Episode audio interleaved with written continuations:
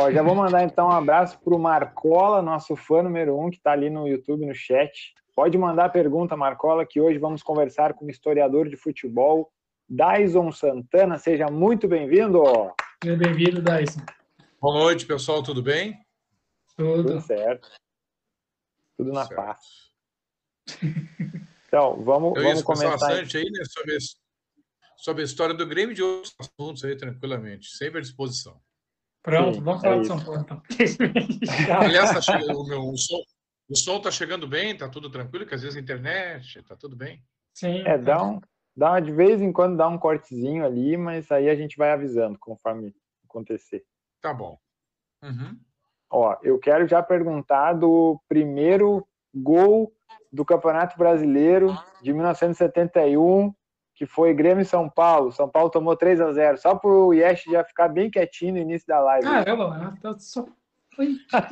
sim, porque, sim é, o, o, Nestor, o Nestor Escota, né, em agosto de 71, o Grêmio acabou vencendo no Morumbi por 3 a 0 e ele marcou o primeiro gol da história do, do Campeonato Brasileiro.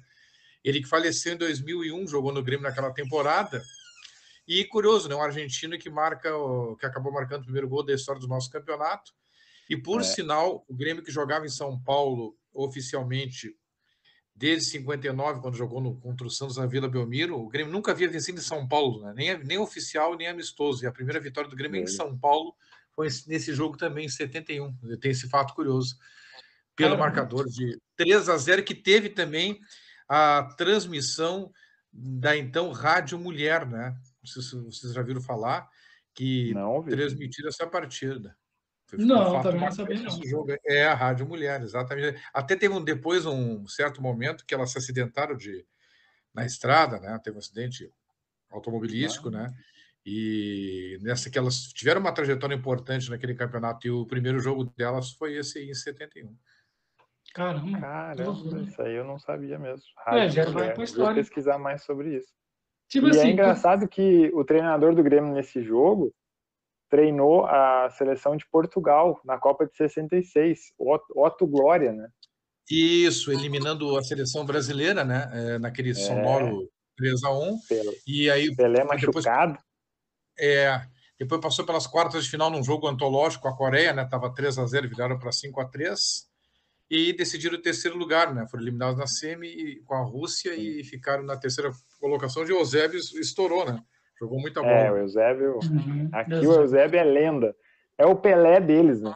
É. Hoje tem um tal de Cristiano Ronaldo aí, mas Eusébio é, é insubstituível. É engraçado que tu vê, o cara tava treinando a seleção portuguesa em 66, em 71 estava no Grêmio, no Campeonato Brasileiro. Olha que, que loucura hoje se acontecesse é. isso, né? É. é, ainda mais o Grêmio que tinha a tradição de, de, ser, de ter apenas técnicos gaúchos, né? Principalmente é. entre 55 até 70, onde teve o Oswaldo Rolo Foguinho, depois teve o Enio Rodrigues, depois teve o Carlos Froner, aí o, o Sérgio Moacir Torres Nunes antes, o Luiz Engel, aí, aí voltou o Sérgio Moacir. O Grêmio teve um húngaro em 54, quando inaugurou o Olímpico, né? Las, uhum. Laszlo Ezequiel, e aí, aí deu esse salto, né, de buscar um técnico fora do Rio Grande do Sul com o Otto Glória em 71. E ganhou do grande São Paulo, que era o atual bicampeão paulista, onde o futebol, onde os estaduais é de alto nível, e uhum. São Paulo era comandado pelo Gerson, o grande jogador ah. da seleção brasileira de 70, uhum. e o Pedro Rocha, um extraordinário jogador uruguaio Pedro Rocha, naquele São Paulo maravilhoso, né? Bicampeão paulista uhum. de 70 e 71. É verdade. É, e no, e no banco tinha um Forlan, não sei se é parente do, do famoso Forlan, né? Diego Forlan. Sim, o, Diego. o pai é. entrou no intervalo naquele jogo e, e aí participou daquele time de São Paulo que tinha grandes jogadores, entre, entre eles o Pedro Rossi, o Jesse e o, o Oswaldo Brandão era o treinador daquele belo São Paulo, que manteve a base, foi vice-campeão invicto em 72 paulista, no brasileiro também foi vice, e na Libertadores, em 74, perdeu lá na final para o Independiente, onde o Zé Carlos errou um pênalti. Senão o São Paulo já teria sido campeão da América antes Sim. daquele histórico dos anos 90. Né? Sim, é. Caramba. E eu estou em contato com o goleiro desse jogo. Estou em contato com o Jair, que eu trabalhei com o irmão dele, né, o Luiz Cláudio, lá em, em Novo Hamburgo. E o Jair está com 70, deixa eu ver, só confirmar a idade aqui. tá jogando tênis, tá fininho, tá voando ao longo dos seus 70 e agora a internet não vai me ajudar aqui. Mas é, o Jair que, que, que, militou ali no time, no, no, grupo do Grêmio já em 66, né? E aí ele Sim. Eh, foi titular no Grêmio a partir do Campeonato Gaúcho de 71. Mas ele se firma nesse brasileiro Sim. e fica de titular até novembro de 72, quando ele perde a posição para o Picasso. Isso, ele que é do dia 15 de agosto de 46, então ele fez 75 anos. É, 75 anos tá. e tá voando. Tá. O, o, Luiz, né, que é irmão dele, me mandou um vídeo dele jogando tênis, assim, ó, cara, incrível. Então, olha, tô, é... tô ansioso para falar com o Jair. Um goleiro histórico do, do, do, Grêmio, que depois o Grêmio voltou a ser, ter um goleiro sem titular uh, negro, no caso do Dida, em 2013, né? Titular. É verdade. Um bom tempo e, e, outra coisa que, que eu queria perguntar, esses dias a gente entrevistou, entrevistou não, né? Aqui a gente não entrevista, é, aqui a gente bate, bate papo. É, a gente fez um papo com o Emerson, Emerson Ferretti, né? e o Emerson... Meu amigo, meu amigo pessoal, viu? De é, conversar, é, de trocar... Fui na casa dele aqui na Avenida Independência. Uhum. Eu vi no Facebook as fotos suas com ele e tal, muito legal. O é, Emerson, é, exato, exato, um grande amigo. Mostrou, assim, um cara muito legal, assim, no nosso papo. E aí o Emerson lembrou uma coisa, que nessa geração ali, pós anos 70, vamos dizer, né, 80 e 90, assim, é, ele foi o primeiro goleiro criado na base do Grêmio que foi titular. Só que daí eu lembrei, o Jair, não é que ele é da base do Grêmio, ele, é, ele veio do Novo Hamburgo, né? Mas o Jair, ele, vamos dizer que ele aprendeu, assim, o, o grande momento dele no Grêmio, então, mas fica essa dúvida, será que Emerson foi o primeiro goleiro criado no Grêmio a ser titular do, da equipe? Tem um historiador aí, mano. É, o, analisa bem, o, o, quando o Jair sai do Novo Hamburgo em 64, ele tinha gente 19 anos. E ah, ele foi para a base do Grêmio. Tanto é que ele fica na base do Grêmio 64, 65, 66, 67, Isso. 68. E aí ele vai ter a chance mesmo, já em 71, né, quando, bom, quando ele já tinha ali 26 anos, ele ficou militando um bom tempo a reserva, porque tinha um Breno, goleiro Breno, naquela época tinha um goleiro Breno que ao falhar no Grenal, acabou sendo escanteado. Tinha o Arlindo, goleiro lendário, e o Alberto, goleiro lendário, que até quase foi para a Copa de 70, né? Então ali eram, eram grandes goleiros, mas eu acho que ele já tá, dá para considerar que ele estava na base. Só claro, ele começa no Novo Hamburgo aos é. 17 anos em 62. Caraca, meu irmão, olha, eu tô aqui com. Porque, cara, nós somos o podcast PVC, né? a gente gosta de número, estatística, né? Conversar. Tanto é que o PVC é em homenagem ao, ao Paulo Luiz Coelho. Né? Ele não sabe ainda, mas ele vai saber. Mas, Dyson, é, cara, para ser um historiador como você é, assim, no futebol, é necessário você saber tudo igual você está igual está falando para a gente aqui. Tipo assim, você formou um historiador, certo? Tem que saber tudo futebol e, e, se especializar, por exemplo, em algum, em algum clube, como você foi do Grêmio, ou não, não tem nada a ver isso? Você escolheu o Grêmio por, porque quis mesmo? Não, assim, eu trabalho no Grêmio, né? Eu trabalho no Museu do Grêmio. Eh, desde setembro de 19, oficialmente, né? Até então, eu trabalhei na imprensa aqui do, do Rio Grande do Sul, desde os 15 anos, em 89 eu entrei, estou com 47. Uhum. Eu fui, eh, entendeu? Uma época que com 15 anos podia trabalhar, teve um período complicado da imprensa, no Rio Grande do Sul, que na Calda Júnior, no Correio do Povo, então era muito mais fácil contratar alguém de 15 anos e pagar um salário normal, né? E eu fui uhum. aproveitando essas situações. Mas depois aí, eu acabei indo...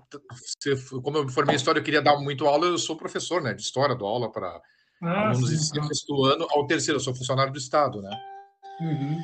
E, mas assim, eu comecei a pesquisar, é que as pessoas não acreditam, mas é verdade, com oito anos, em 82, não só a história do Grêmio, como a história de todo o futebol. Claro que muita coisa eu não sei, eu sei muita coisa e também não sei muita coisa. Uhum. Mas também eu aprendo com as pessoas, né? Eu, eu, tenho também um programa numa rádio que é partidária do Grêmio, a Copeiro TV, e ali eu tenho espaço uhum. ali, mas eu levo outros historiadores, que nem o Rafael está fazendo, né? E ali a gente troca ideias e vai aprendendo com eles também. É uma troca. Agora, na terça-feira, eu levei um rapaz de 30 anos que ele sabia toda a história dos mundiais interclubes de 60 a 2004. Coisa Olha, que eu não sabia. Ele contou, história, ele contou, histórias maravilhosas. Teve um campeonato com um jogador de óculos fez o gol do título, se não me engano, do Feyenoord, da, da Holanda. Eu não sabia disso. Então a gente aprende. Pois é, nem sabia. É. Pô, sempre da Holanda, né? Atletas com óculos sempre são da Holanda. É, o David é, é. É. não, ele é um baita, ele é um, ele aqui, olha, é um baita papo, depois eu vou dar o contato para ti, Rafael, para tu agendar no futuro aí. Um claro. grande conhecimento dos mundiais interclubes com detalhes, é, como é que foi a recepção da torcida. É, não adianta, ele estudou isso aí. É. Que Interessante saber é, que eu... tem doido para tudo, né, cara? Os caras têm eu... gente que sabe só disso, tá ligado? É bom isso, isso né? É bom saber isso. que tem pessoas que sabem especificamente Mas... de algo. Tá isso. Tá Mas o meu segredo eu vou contar para vocês. Eu aprendo com as pessoas. Sabia, sabia disso? Cara, é. sim. É isso mesmo, cara. Que a gente fica bizarro, né? A gente acha que passou e esqueceu, mas não. Tem alguém específico está fazendo né, esse trabalho, que é saber de tudo que aconteceu em tal coisa, tá ligado? Em tal acontecimento. É, eu, Isso é muito eu gosto desse assunto. Eu gosto desse assunto mundial, né? Porque lá no Rio Grande do Sul, metade do, do estado fala que esse mundial não é não é válido, né? É. e aí eu quero quero aproveitar e trazer essa polêmica para o Dyson aí, porque quando a gente assiste o jogo, não só o Grêmio e Hamburgo, mas todos os mundiais interclubes, sempre aparece o, a logomarca da FIFA lá, então exatamente queria que falasse um pouco sobre isso. Sim. Não, antes do Inter ser campeão do mundo em 2006, ele sempre eh, desdenhou desse título, né? Sim, uhum. sempre. Isso foi uma cultura aqui. Sim. Mas o Hamburgo era fortíssimo, havia eliminado a Juventus de Turim, na, eliminado não, ganhando a Juventus na final da Liga dos Campeões. A grande Juventus, que era a base da seleção italiana que ganhou a Copa do Mundo de 82. Tem um estudante da PUC que ele fez um, um TCC um, provando que o Hamburgo vivia o melhor momento que o Barcelona de 2006. E claro, dentro da rivalidade, também uhum. Fez um belo. Eu, eu até tirei xerox e passei para vários gremistas. Ele, ele doou lá para o Museu do Grêmio trabalho extraordinário. Isso, isso que eu digo. Ó, eu também eh, eu atuo pegando o trabalho das pessoas e divulgando, e, porque é uma troca de informações. Sim, claro. Uhum, exatamente. E mas não tem como. A gente pega o São Paulo, que é o grande tricampeão mundial ele ganhou no formato 2005, né? Uma, uma terceira vez, e ganhou naquele formato espetacular, onde ele bate o Barcelona 2 a 1 e faz três gols no europeu numa final. Eu não sei de cabeça, mas eu acho que no formato do Mundial de Tóquio, desde 80, que foi a primeira edição, eu acho que o único time que fez três gols numa equipe do futebol europeu foi aquele São Paulo contra o Milan. Então, pensar, o Flamengo, e o Flamengo no Liverpool, é. né? E o Flamengo no Liverpool. Então são Sim. duas equipes, exato, bem lembrado, tá aí. Né? E o Flamengo, que foi a segunda edição, né? Foi a segunda edição. Isso, a primeira foi em 80. É, e aquele Milan lendário, né, gente? Vocês lembram do Sim. Milan, aquele espetacular? Nossa, Chegou a ficar 73 jogos invicto no italiano. Sim. Veja que loucura. Uhum. É. é. Saudades. Cara, Saudades do Milan grande. Pois é, Barcelona também foi da mesma maneira também. Era um time a ser batido, Barcelona. São Paulo foi lá e ganhou o Liverpool, nem se fala, né? O Liverpool tava tantos jogos sem levar gol, goleiro, que não sei o quê. Pronto, foi lá, né? E levou um gol do Mineiro. É isso. é Mas é, mano.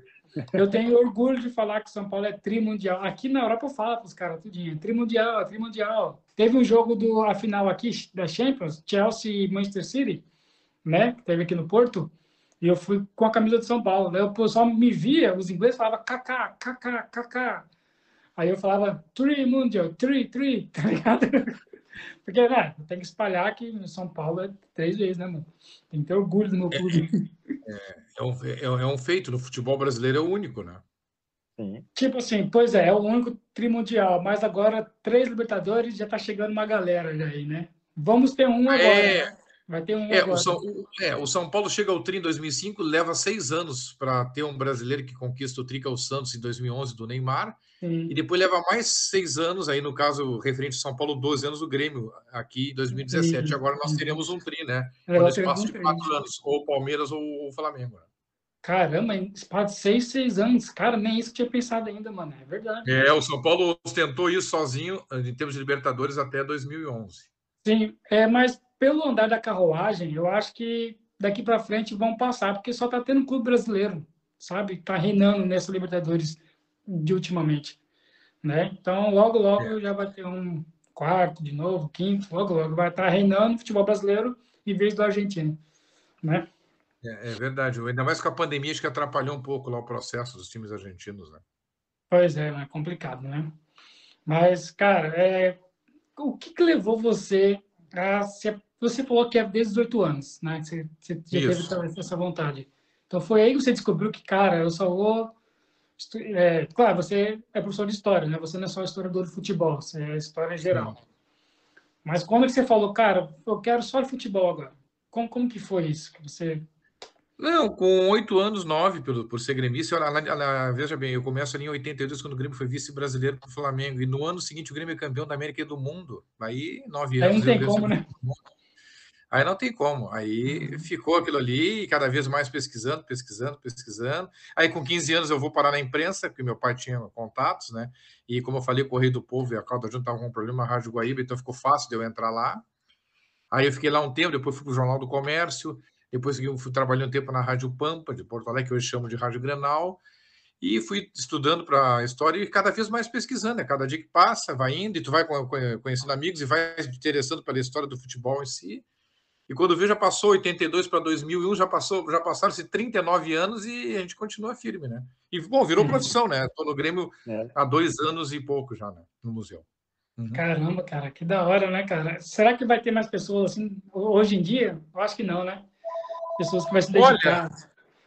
Olha, olha uh, sabe que assim, os meus alunos e e também várias uh, pessoas que estão com 30, com 29, 28 anos estão me procurando para dar essa sequência, né? E eu estou dando força, uhum. levo eles no programa, levo no museu, recebo, tomo café com eles de tarde lá, oriento.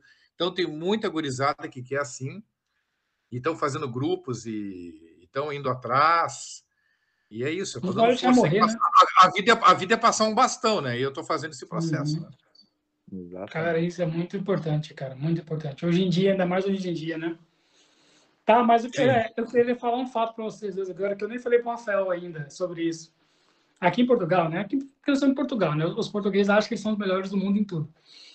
Mas é, eu estava lá na academia, né, pá, e tinha três meninos conversando sobre aquele relato do menino que, que pediu a camisa do Palmeiras, certo? Do goleiro. Perfeito. Aí ele, aí tinha um, um cara, um português falando assim, olha, não, mas o, o, pior clássico no Brasil é Palmeiras e Corinthians, pá. Aí o outro, não, é Grêmio Inter. Eu só vi um de longe, tá ligado?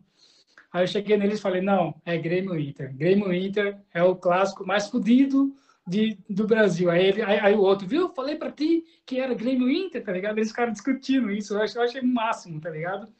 Eles discutindo qual que era é. o, o clássico mais foda do Brasil. Um jurando que era paulista, outro que era que era do Porto Alegre, e eu fui lá e falei, não, é Grêmio Inter mesmo, tá? É, a rivalidade é muito forte, porque, porque ainda, por exemplo, em 2004, o São Paulo ganhou um jogo com gol do grafite e não deixou o Corinthians ser rebaixado no Paulistão. Aqui não. Sim. Aqui, se tiver que um entregar para o outro, o Inter está perdendo jogos do brasileiro aí, dos adversários do Grêmio, tranquilamente para prejudicar o Grêmio, né? E já teve, já teve momentos também que foi ao contrário, né? Você faz parte claro. da rivalidade, por isso que eu acho a rivalidade aqui é meio doentia. Eu já não vejo Sim. isso em São Paulo, né? O Santos, por exemplo, salvou o Palmeiras do rebaixamento em 2014, uhum. na última rodada. É, o Palmeiras esse ano colocou o Corinthians, não, o Corinthians colocou o Palmeiras na fase final do Paulistão, vocês devem estar lembrados, verdade, só que o Palmeiras verdade, e perdeu para o São Paulo, que o São Paulo uhum. não ganhava o título desde 2005, né, Paulistão, se não me engano. Sim. Então é isso, uhum. isso aí. Tá, mas, cara, é, eu penso assim, isso em São Paulo, porque eu cresci em São Paulo, né, por isso que eu sou São Paulino. Eu claro. morei a vida inteira em São Paulo. E lá em São Paulo, realmente, é, eu comecei a perceber isso, que eles não, tipo assim, para prejudicar, igual você disse, começou para lá de 2000 e pouco. É, é, o que eu acho, entendeu? Porque eu acho que antes era rival, assim. Antes era fudido também, igual no Rio Grande do Sul. Aí, de 2000 para cá, que, que, começaram, não, né, não vão prejudicar, não sei o quê, blá, blá, blá. Eu não sei se, se eu estou errado, mas é que eu acho que é assim, entendeu? Lá em São Paulo. Começou a ser assim já faz um pouco tempo, uns 20 anos para cá. Já no Grêmio, não, não importa, né? É para sempre essa rivalidade. É, incrivelmente. É. Até quero ver contigo, Dyson, aquele, aquele ocorrido né, em, em dezembro de 2009, no Maracanã, que o Grêmio joga com um banguzinho, vamos dizer, para perder para o Flamengo, né? Porque aí o, o, Flamengo seria campeão e o Inter, independente do resultado no Beira Rio, não seria campeão. Ali foi mais uma das vezes em que a rivalidade entrou em campo. Sim, a torcida pressionou a, o presidente do Grêmio, que era o Duda Crefe, a colocar uma equipe reserva. E aí até teve jogadores do Grêmio que foram ameaçados na volta aqui no aeroporto, que cada um deles quase empatou a partida. O empate servia para o Inter ser campeão, né? Mas não tinha como ali, o, o Inter ali não ganhava um brasileiro 79 há 30 anos, né? Ia completar Sim. 30 anos ali, agora vai fazer no final do ano 42 anos, né? E aí o Grêmio quis manter esse tabu do Inter não ser campeão brasileiro e não quis nem saber, né? Entrou não fazer. E isso é uhum. é público notório. Uhum. Exatamente. Até o Grêmio sai na frente, mas o Flamengo vira o jogo, né? Com o David Braz e o Ronaldo Angelim, né? É, Cara, é até hoje. É, isso que é mas não tinha como, né? né? Não tinha como. Dentro da rivalidade aqui, que eu já falei que é doentia, sim, não é nenhuma opinião, é informação. Né? Sim, é... é verdade. Quando o Inter foi rebaixado, vocês fizeram uma festa? Fala a verdade. Fizeram festa mesmo? Sim, comemoraram? Sim, sim, porque o Grêmio caiu em 91 e nós ficamos ali 25 anos com aquela coisa. O Grêmio ganhava tudo que é tido, mas sempre tinha o papo da segunda divisão. Mas o Grêmio caiu de novo em 2004. Foi uma injeção de saco muito grande esses 25 anos, né? Então, quando caiu, né, foi uma festa muito. Porque o Grêmio ainda teve uma vantagem. O Grêmio ganhou a Copa do Brasil no dia 7 de dezembro, no dia 11 Quatro dias depois o Inter caiu. E no ano seguinte, Verdade. quando o Inter disputava a Série B, o Grêmio era campeão da América. Então tinha um grito na, nas arquibancadas em 2017: tu vai ver a Copa Libertadores na Série B. Isso foi um, foi um grito. Caraca! É, exatamente. Não, mas também tem uma música agora, né? Pro, o Grêmio, né? Arerere. O Grêmio vai Sim. jogar a Série B. Cara, eu achei foi, demais mas, essa música. Mas que foi criada para o Inter em 2016. Eles estão copiando o que criou essa em 2016. Só que agora aí. estão devolvendo a peça. Viu só? Oh. E aí, o que você acha do Grêmio agora? Vai cair mesmo ou não? É, a, a, tendência é muito forte. Precisa vencer para não depender de resultados quase todos os seus jogos. Ele tem que vencer, faltam seis, tem que vencer cinco. Né?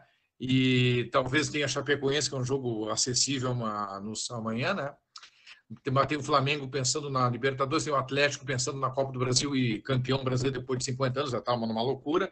Mas uhum. tem três jogos complicados. Tem o próprio São Paulo, que nós temos que ver qual é quando o São Paulo vai entrar, depois dessa vitória que aliviou muito contra o Palmeiras. Sim, o São Paulo é pode estar vindo buscando uma vaga sul-americana. E a condição que vai estar o Bahia e o Corinthians. Então, são três guerras, são três jogos com um time, entre aspas, de férias, Chapecoense, Flamengo e São Paulo, né? Uhum. E Atlético, aliás mas três jogos terríveis, que é São Paulo, Corinthians e Bahia. Nesses três jogos que vai decidir. Infelizmente, a tendência é que o Grêmio caia, mas vamos torcer que o Grêmio dê uma volta como deu o Fluminense em 2009, né? Ah, com... é, pode ser que aconteça mesmo, né? igual, igual o Fluminense em 2009. Mas São Paulo também tá mal das pernas, hein, cara? São Paulo tem aí, pelas matemáticas, né, 10% de cair. Não, mas... mas o São Paulo, essa, essa, vitória com o Palmeiras foi chave. Estou olhar a tabela ali. Agora ele tem, ele tem o esporte no Morumbi que ele deve sacramentar, né? a sua Sim. saída, né? De não disputar. Mas eu acho que daí vai aquela questão que você falou de, de rivalidade. Você viu que o Palmeiras entrou só com reserva? Tá ligado? Se fosse Grêmio, é, eu achei estranho. Nós achamos que se fosse um Grenal aqui, o outro ia entrar para arrebentar, né? E o Palmeiras não pô, fez isso, né? Ia entrar para arrebentar, tá ligado? E, e, e, lá não, lá o Palmeiras entrou totalmente reserva, aliviou pro São Paulo, tá ligado? Isso que eu também Estranho, achei né? bizarro, sabe? Eu achei ainda meio bizarro. Falei, cara, São Paulo ganhou do Palmeiras, tá ligado? São Paulo Você vê que São Paulo tinha ganho do Palmeiras em alto nível na final do Paulistão, né? Ah, tu sim, deve estar lembrado, né? Foi uma vitória muito, muito contundente. E na sim, Libertadores, sim. eu vi o jogo dos 3 a 0 estava 1 a 0 para o Palmeiras. O rapaz, aquele, o que veio do Atlético Paranaense, como é que é o nome dele? Pablo. Ele perdeu um gol na frente do goleiro, inacreditável. Aí o Palmeiras seguida fez o gol né? Uhum, não, foi um jogo meio enganoso. Assim, né? Uhum, é. Inacreditável. Mas é, é futebol. Uma né? coisa. Me diz uma coisa, aqui São Paulo de 90 aí, o São Paulo caiu, não caiu? Qual é o verdadeiro fato de, desse campeonato paulista? Cara, ó, o que eu acho que foi mais ou menos assim, porque os, hum. os campeonatos, né, tinha a questão de, de A2, A1, né, do Paulistão, uhum. e o São Paulo, ele não se classificou pro, A, pro, A, pro A1, certo? Uhum. Mas também não caiu. Aí, aí depois eles juntaram de novo no mesmo, no mesmo campeonato todos os, os, clubes, entendeu? E São Paulo foi junto, mesmo ele não merecendo. Aí o pessoal uhum. fala que não, que São Paulo caiu, que não deveria ter ido. Mas uns falam que, que não caiu, porque é regra do campeonato, era regra. Mais ou menos isso. E daí ficou. Mas não caiu, São Paulo não caiu. São Paulo não tem Série B nem no Paulistão, pode ficar tranquilo. Não, porque uma cara que fizeram que ficou essa polêmica, eu me lembro que na, um mês depois, São Paulo eliminou o Grêmio na Copa do Brasil. E a flauta dos Colorados aqui, que nós tínhamos caído para um time que estava na segunda divisão do estadual. Então ficou uma coisa assim. Mas eu olhava, não, mas o São Paulo não caiu, mas que flauta estranha. Exatamente. O São Paulo tira o Grêmio na Copa do Brasil. Você se lembra? Tirou o Grêmio na Copa do Brasil no gol qualificado naquela época.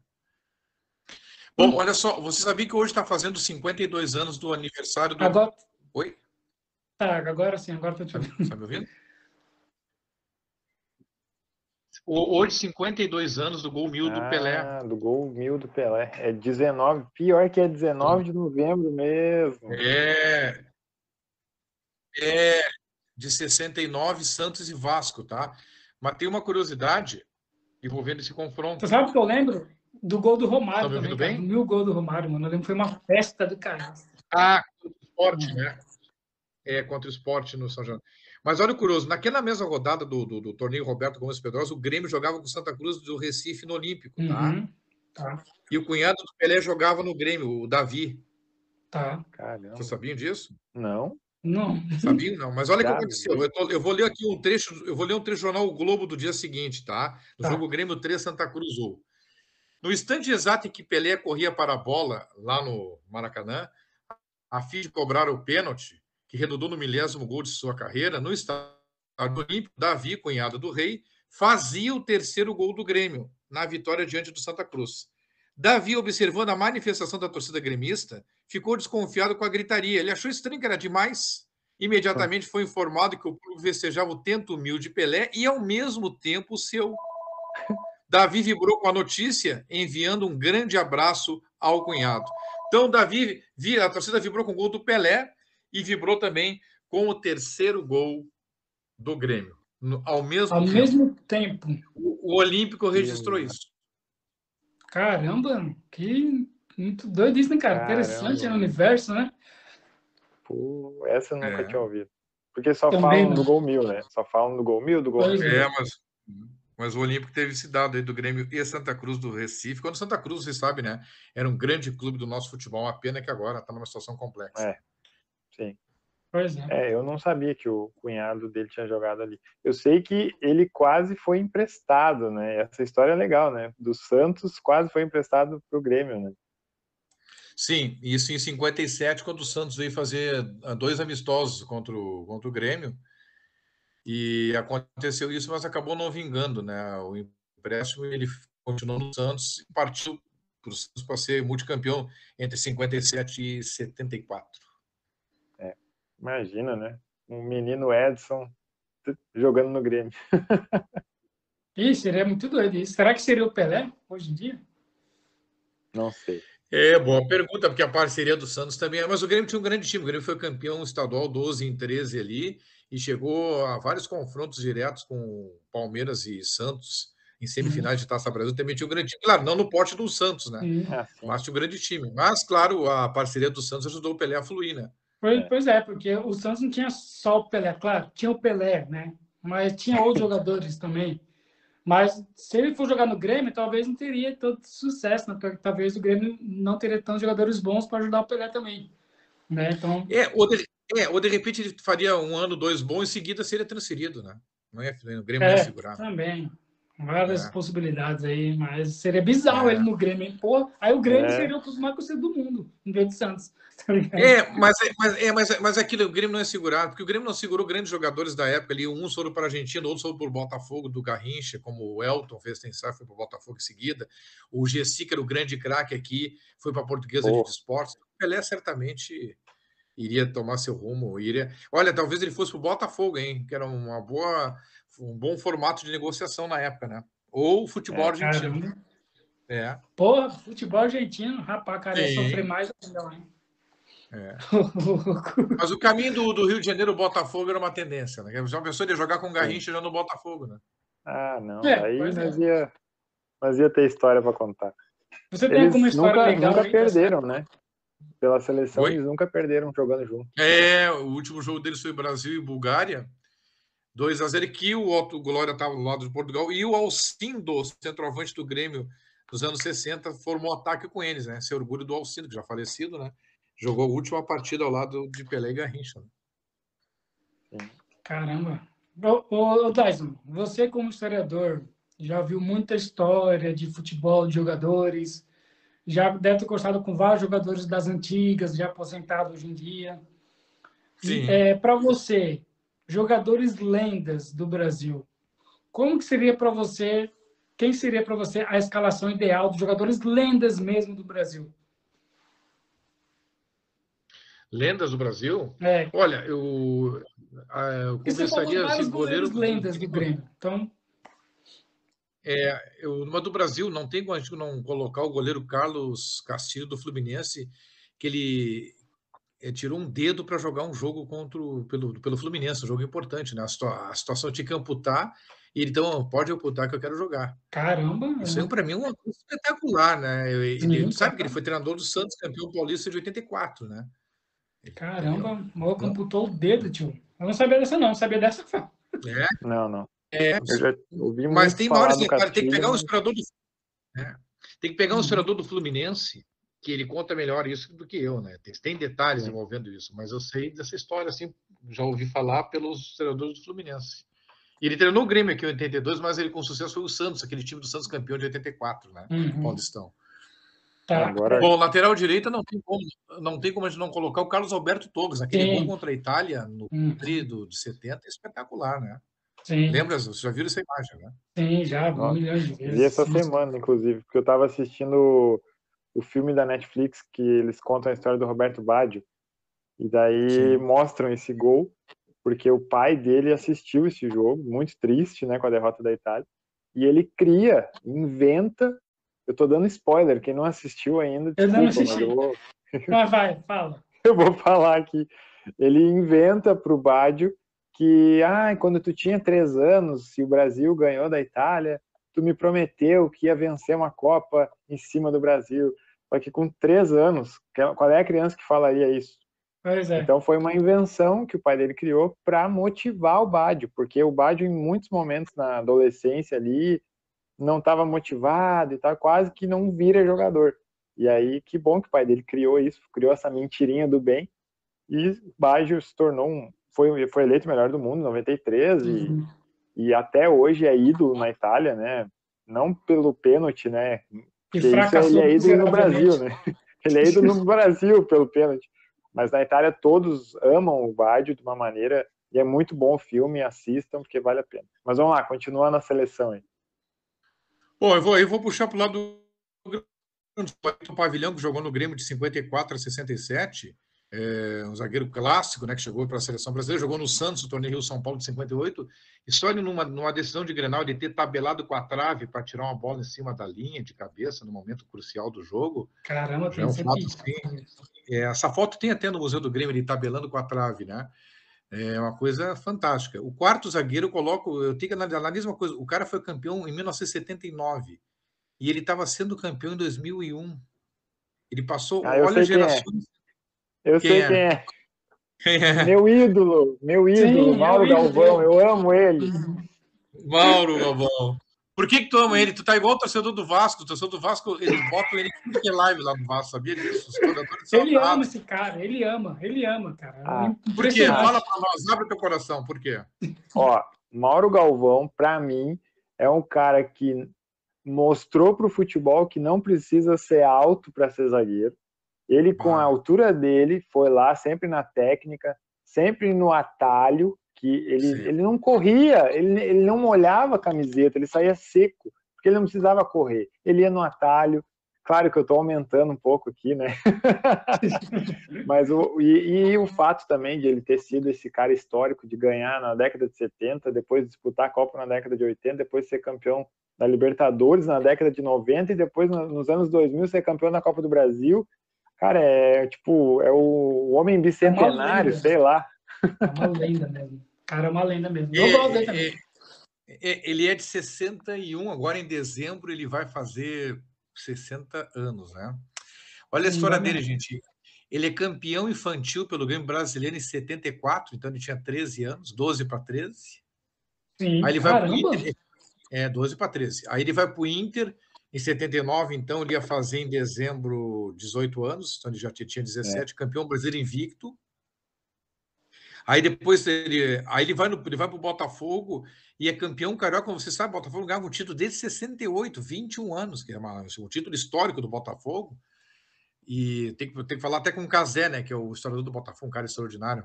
Outra sugestão de live uhum. para vocês. Vou, vou anotar. E, é, exato. E aí ele ganha no Botafogo, depois vem para o Grêmio, ganha o Brasileiro de 96, a Copa do Brasil do Maracanã em 97.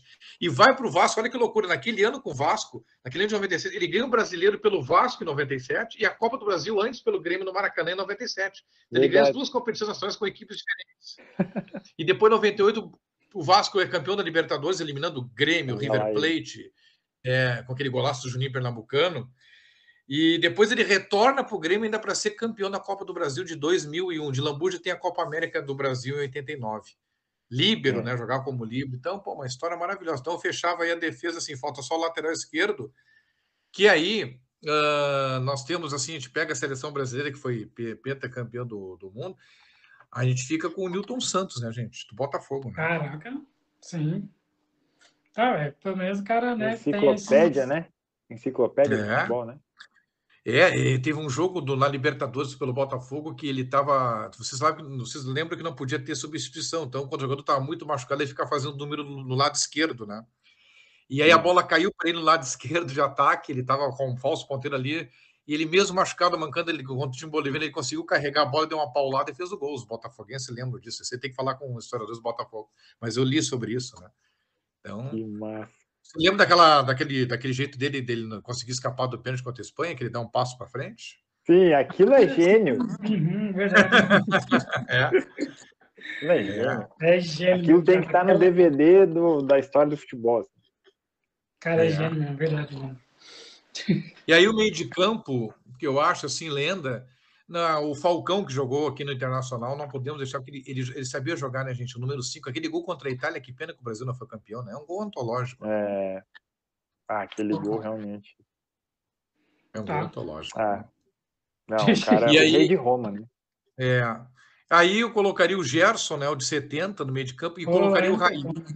É, o Raí, por que, que eu colocaria o Raí? Mas, meu Deus, mas tem tanta gente famosa. Gente, analisa bem. Nós, nós, o Santos é bicampeão do mundo 62 e 63, né? Sim. Flamengo 81. Uhum. Né? E, e, o São Paulo 92, 93, né? Uhum. Pô, ele destruiu com aquele jogo do Barcelona. São poucos jogadores que chegam no Mundial contra o clube europeu, que já, a Europa já estava naquela potência que agora uhum. é muito mais complicado ganhar. Ele destruiu com o jogo, né? Uhum, e se, se, chegar para o torcedor do São Paulo perguntar tem que respeitar isso. Ah, mas a seleção foi, pô, mas tem que analisar também o lado do clube, né? E ele foi grandioso, né? Sim. E aquele jogo, para mim, é um jogo marcante na história do futebol mundial. Não sei se tu lembra, né? Tu com um grande Sim, claro que lembro, muito bem. Inclusive, esse dia eu tava. Foi a emoção naquele jogo? Eu estava assistindo o jogo esses dias, completo ainda, porque eu gosto de assistir jogo de São Paulo de Mundial completo, não, porque é inspiração. E aí? Ah, o Raí, e aí, quem que torceu? Ué, o Raí, ele destruiu mesmo. É, ele não tinha medo, ele chamava a responsa para ele, entendeu? E ele fez lá os gols e realmente o Raí, ele, para mim, ele é o segundo maior ídolo de São Paulo, tirando o Tele Santana, oh, né? Tem Rogério é, Ceni, tem Rogério Ceni, o Raí e também, e também tem o Tele Santana, tá ligado? É, para mim, são, é são esses três ídolos de meus de São Paulo. É. Aí o ataque fecha com Garrincha, Pelé e Romário e o técnico Tele Santana. Porque o Tele Santana, para nós aqui no Grêmio, tem importância fundamental, o Rafael sabe disso, o Grêmio não ganhava nada desde 68. E o Tele, além de dar o título gaúcho, ele, ele, ele começa a dizer para o clube: você não pode só pensar em gauchão, você tem que pensar em ser campeões brasileiros e algo mais. Então, o Tele ele profissionaliza o Grêmio e, e bota na cabeça do, da instituição que o Grêmio não tinha que só pensar em gauchão. Então, para mim, ele é um divisor de águas da história do Grêmio Tele. E para mim é um dos, é um dos maiores treinadores da história do Grêmio, se não o maior, mesmo não ter sido campeão da América do Mundo, nem brasileiro, mas ele uhum. colocou essa, essa questão na instituição. E dali o Grêmio é. partiu para grandes títulos. Então é isso aí, Pelé, Garrincha, Romário, técnico Tele Santana. Por que não Ronaldo em vez de Romário? Só um minutinho, senão, senão você não vai desligar a televisão ali, calma aí. Claro. Pronto. Eu lembrei agora que em 81, o, a gente lembrou de 71 que o primeiro gol foi do Grêmio contra o São Paulo. Em 81, o Grêmio foi ao Morumbi ser campeão brasileiro. Só para lembrar, né, é. né, São Paulo, São Paulo gosta de ajudar o Grêmio. É, o São é. Paulo que tinha uma, tinha uma seleção maravilhosa ali. Uh, mas, nós, não, nós retribuímos em 2008 com aquele brasileiro, né? 11 pontos na ah. É, é, mas assim, é lamentável. Né? Mas assim, ó, o Grêmio do São Paulo tinha sete jogadores inscritos, não é? Que às vezes as pessoas falam da boca. Não, eu pesquisei isso aí. Tinha sete jogadores inscritos na, nas eliminatórias da Copa do Mundo de 81. Para a Copa sim. de 82, uhum. né? Sete inscritos. É, e eliminou o Botafogo, eliminou o Santos e o Inter nos mata-matas e chegou uhum. contra o Grêmio naquela final. Você vê que o São Paulo poderia ter matado o Grêmio na fase de grupos, né? O São Paulo não matou, o Grêmio estava quase eliminado e o Grêmio veio enfrentar o São Paulo lá no final e acabou o Grêmio sendo campeão. Por que não o Ronaldo? Ah, não, assim, é uma questão pessoal. O Romário, eu, eu, eu achava muito interessante aquela capacidade dele na pequena área Sim. de fazer gols. E outra, ele nasceu em 66, né?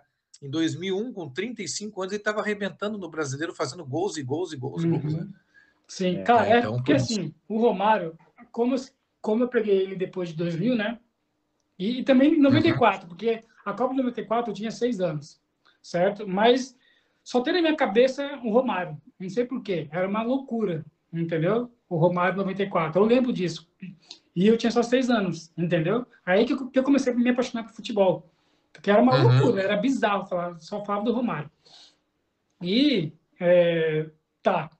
E também vi ele depois de, dos anos 2000 jogando, realmente, assistia os jogos do Romário, eu gostava de ver também, né? E é impressionante que ele realmente ele era assassino na pequena área, entendeu?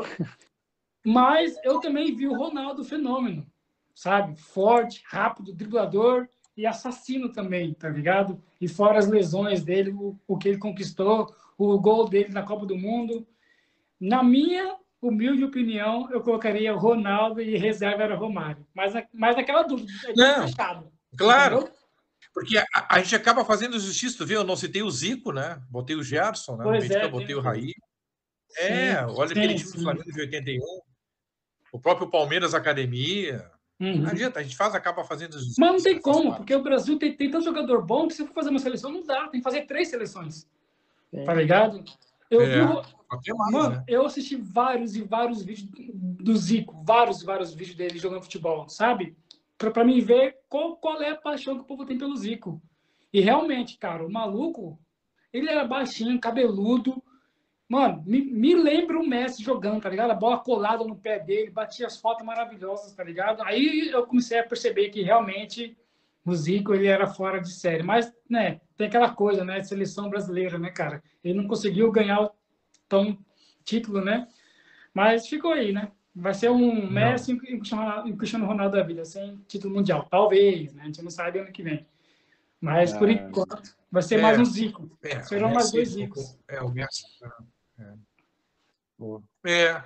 O Cristiano Ronaldo até não tem obrigação de Portugal mais complicado, mas a Argentina, pela sua grandeza, e o Messi teve a, a chance contra a Alemanha na Copa de 14 e não. Sim, cara, aquele. Cara, é, eu não sei se você é contra ou a favor de pessoas que torcer para a Argentina. Eu torci porque não estava o Brasil na final. Não, eu sou muito natural. Quase todo historiador tem uma visão bem sim, light sim. Da, da, história. Por exemplo, né? a Alemanha. A Alemanha sempre foi é, é. clássico. Tipo, tudo bem, tem Brasil e Argentina, que é clássico, né? Sul-americano. É, tem mais rivalidade. Mas, para mim, o segundo maior clássico era Brasil e Alemanha, sabe?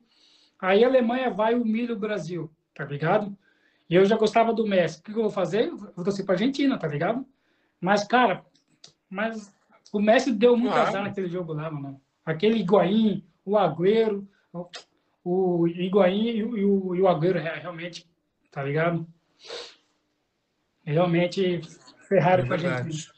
Deu azar mesmo. Perderam, gols, gols na cara, assim, absurdos, tá ligado? Aí não tem como, né, mano?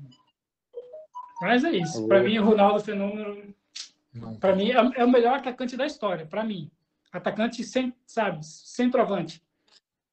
Tá ligado? É.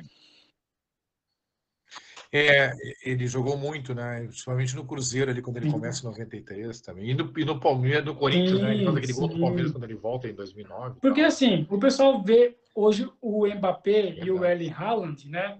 Nossa, os caras 18 anos, esculachando, mas ninguém viu o Ronaldo com 17 anos, cara. Tá ligado? Põe, põe os dois no bolso, cara. Melhor do mundo, é. tá ligado? Não tem como, né? Não tem como. Mas o É verdade. Tem toda a razão. E depois ele ganha a Copa de 2002, né? Ronaldo, para mim, é, é apaixonante ver ele jogar. Mas é isso. ah, e outra, para mim, zagueiro, zagueiro, É. Uma pena, uma pena a lesão que em 2000, né? Que tu lembrou aí bem. Mas para mim, zagueiro, Rock Júnior, tá bem? É, Mauro Galvão, reserva do Rock Júnior. Sim, Palmeiras, Palmeiras histórico. É, Palmeiras histórico. Sim, claro. Fica aí para. É verdade. Quê? Eu ia, eu ia lembrar agora que não sei se o Dyson tem algum carinho por outro clube brasileiro. Eu tenho um carinho muito grande pelo Palmeiras e vou explicar por quê antes que me apedrejem. no, em 1996, não, primeiro 1995, o Grêmio ganha de 5 a 0 né, do Palmeiras pela Libertadores, vai até São Paulo no jogo da volta, faz um gol de Jardel, né, normal, e perde de 5 a 1. Tipo, achei tão engraçado isso que já comecei a criar um carinho pelo Palmeiras. Aí em 96 a gente elimina eles de novo para poder ser campeão brasileiro. 97 o, o Filipão vai pro pro Palmeiras ou é em 98 que ele vai pro Palmeiras? Em algum desses anos ele vai pro Palmeiras. 97 no segundo semestre, ele vai ah, pro Brasileiro é. ser vice-campeão, perde pro Vasco. Tá, é no segundo semestre, por isso que eu fiquei isso. na dúvida.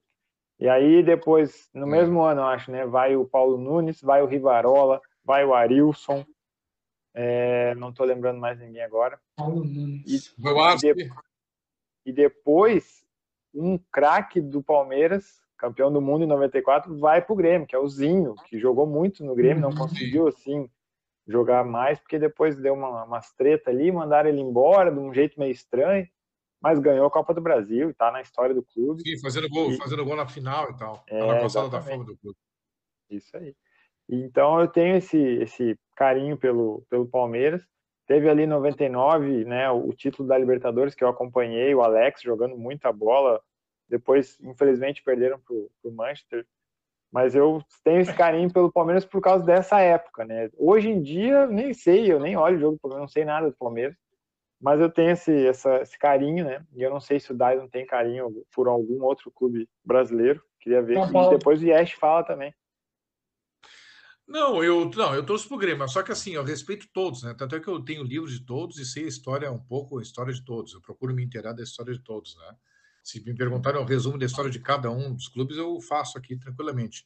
Respeito a história. Mas torcer, eu torço só pro Grêmio, assim, mas não fico assim, ah, vou secar o São Paulo, o Corinthians. Não, eu vejo jogos, mas torço só pelo só Grêmio. Mas respeito, porque a história de todos os clubes do futebol brasileiro são histórias maravilhosas, né? Maravilhosas. Neymar, você seca o Inter. Você seca o Inter.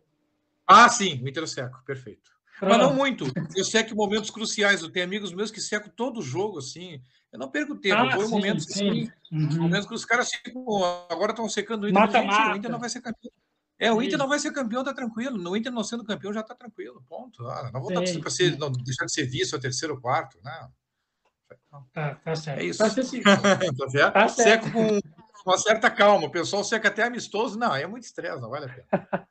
Não, eu já, eu já fui desse nível já. Já fui desse nível há uns 10 anos atrás. Há uns 10 anos. Tu secava quem? Tu tem, tu tem três para secar aí. Fala para nós aí. Meu irmão, os meus nós, é, Corinthians e Palmeiras. Eu secava todos os jogos. Tá ligado? Eu era chatão mesmo. Eu era muito chato. Há 10 anos atrás. Eu era muito idiota, tá ligado? Eu era da torcida independente. Sabe aquela, aquela coisa toda. Mas um time de carinho, cara, ser sincero, ser sincero, eu tinha pela portuguesa, lá de São Paulo, que eu gostava Sim. muito da portuguesa, né? E do Atlético Mineiro. Só que do Atlético Mineiro é igual mais ou menos o Rafael. Já não, já não entendo mais nada que tá acontecendo, tá ligado?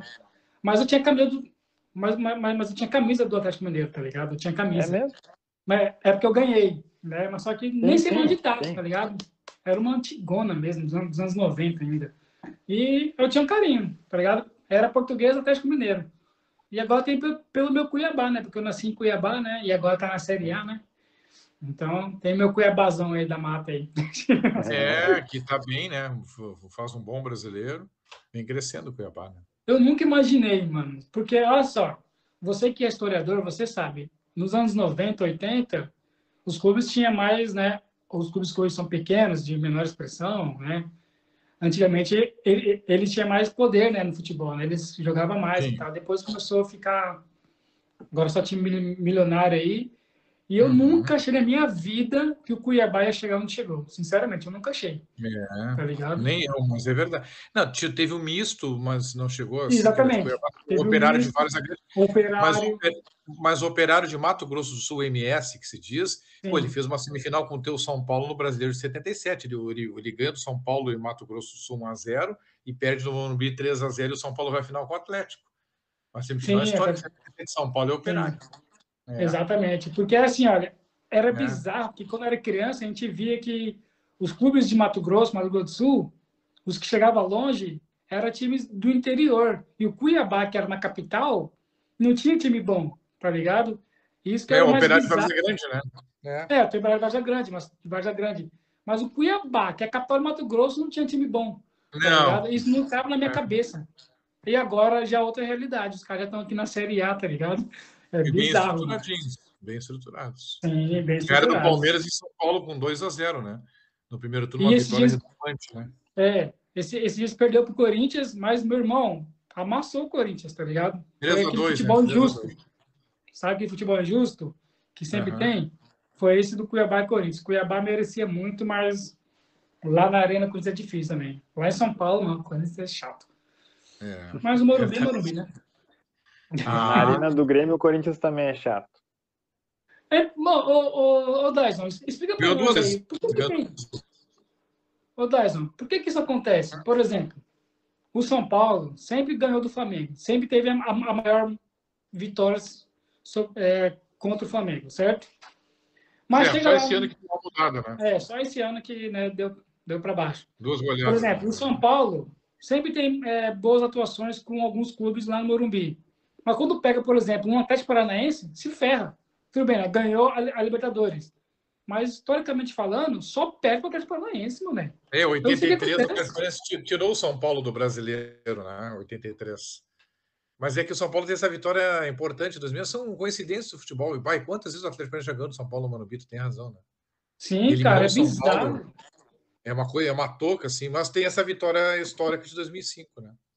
Sim, claro que, né? É, são todos do futebol que são inexplicáveis, né? Inexplicáveis. Sim. Tem time que a gente é bem, aí time pequeno que vai jogar lá na puta que pariu, você sempre perde. Tá ligado? O Corinthians perdeu pro Cianorte lá de 5x1, se eu não me engano. Nem lembro. É, depois, depois, depois classificou, né? Conseguiu devolver em São Paulo. É, depois devolveu. Mas, mano, eu lembro que foi uma zoeira ilimitada, né? Era, o, o técnico do Cianorte era o falecido Caio Júnior, que morreu no, no acidente de avião na Chapecoense. Exatamente, é, mas, cara. Mas é a segunda vez já. É a segunda vez que o Yash fala isso. Foi 3 a 0 no Paraná. 3, é, eu 5 a 1 em São Paulo. O, o Yesh sempre fala que o Cianorte ganhou de 5 a 1. É, é, é isso, 3 a 0. Perfeito, houve inversão. É verdade. Rafael, teve um gol de bicicleta ou não teve? Só, só para tirar essa dúvida minha. Porque eu não. No 5 a 1 ou no 3 a 0? No 3 a 0. Eu vou olhar aqui. Tá, Porque, ó, cara, eu enquanto... lembro que foi uma zoeira infinita nessa época, tá ligado? Lá em é, que ele, é, que ele era, é que ele secava o Corinthians, viu, Rafael? Ele era um secador nato, entendeu? Sim, é, daí o, o 5x1 do Corinthians. Ele, ele, ele, tem muito carinho pelo Santos, viu, Rafael? Já notei isso aí. Ele não falou mal do Santos em nenhum momento. Ah, o Santos, eu não tenho muito o que falar do Santos, sabe? Eu nunca tive nada contra o Santos, tá ligado? Hum. Santos... Não existe, Santos não existe. É, tipo, né, teve o Neymar, teve o Robinho, né, teve o Diego e tal. Aquela lendária pedalada. Né? Não, né? mas peraí só um pouquinho. Mas quando o Diego pisou no símbolo do Morumbi lá, tu não ficou bravo? Nossa, mano do Ai. céu, velho. Agora tocou na ferida. Ah, Aí viu? o Rogério Senna foi treinar ele, tá ligado? Imagina o clima no vestiário, tá ligado? É mesmo, é verdade. Não é verdade? Não, imagina o clima no vestiário. Porque naquela época lá, o Rogério Senna ficou putaço com, com o Diego. Rolou treta, briga, né? Aí depois tem que treinar o cara. Aí, mano, é por isso que não rolou nada, eu acho. Também teve isso, teve essa tretinha deles. Mas, tá, voltando ao historiador Dyson.